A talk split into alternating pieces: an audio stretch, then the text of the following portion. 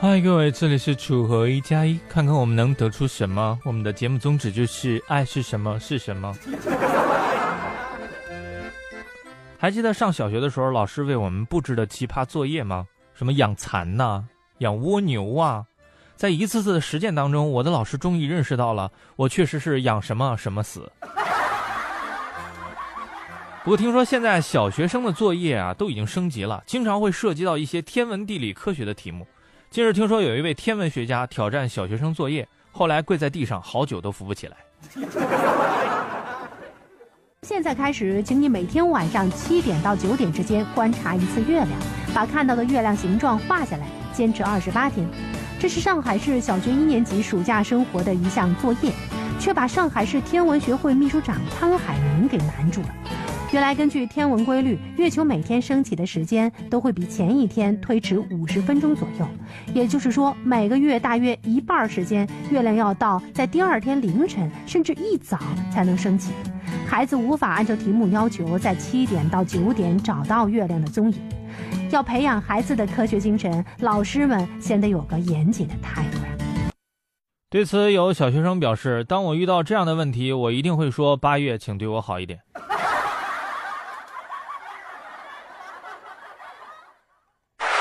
传说令人最讨厌的事情排名前三的一定包括考试，如何才能避免考试呢？一位网友这样说道：一次考英语，两个女监考老师监考啊，发现卷子发完了之后，两个人就在讲台的位置开始小声嘀咕。我当时坐第一排，英语听力本来就不好，可是过了半个小时，他们还在说话，于是我站起来，大声的对他们说：“老师，你们别说话，影响我考试了。”然后我就被赶出来了。所以说，想不考试的方法有很多种。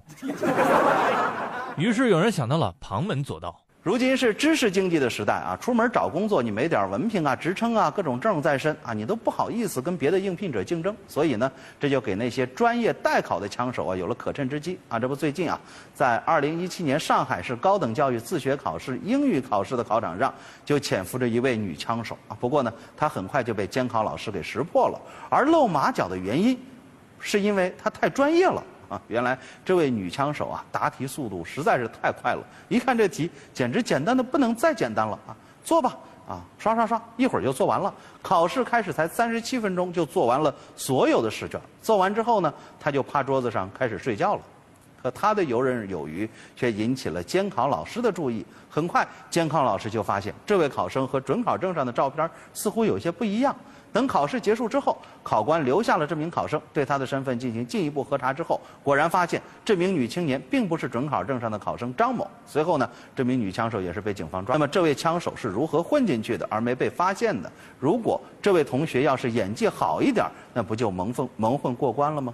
这些暴露出来的问题也得好好查一查。网友评论：姐姐答题这么快，一定是因为后面还有一单。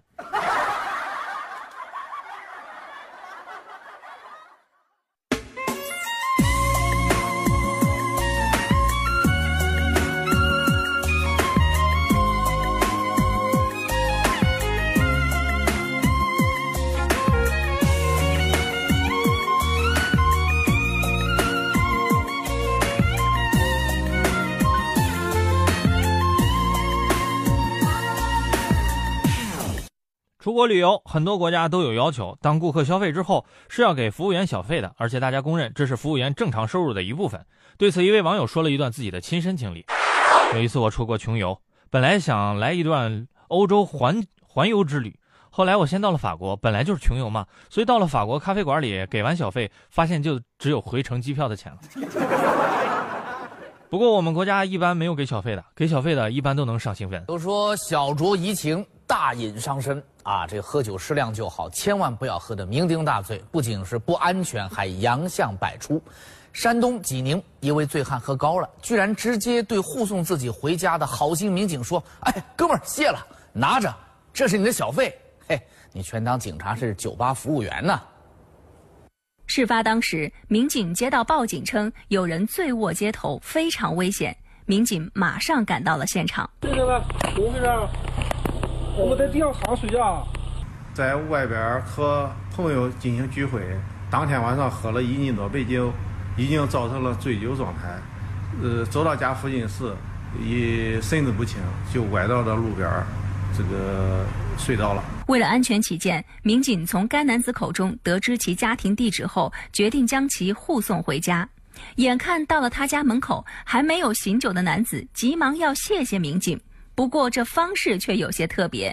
非得给钱？你给钱了吗？啊，这是不是派出所了？派出所。您是把民警当成饭店的服务员了吗？还给小费？下回喝酒可要悠着点儿了。对此，有网友表示：“什么给小费？”吓得警察叔叔一身冷汗，以为要包夜呢。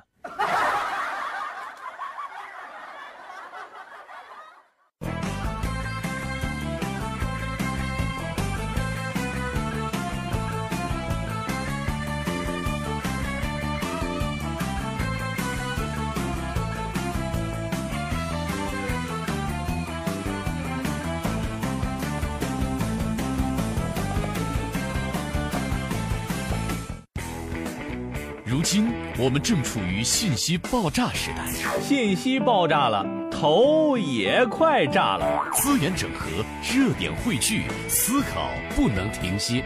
学而不思则罔，思而不学，勾带啊！心怀好奇，观天下，方知学海无涯。啊，对，坚持学到没有涯。新闻连连看，播报热点多。浙江之声，楚河准联播，现在开播。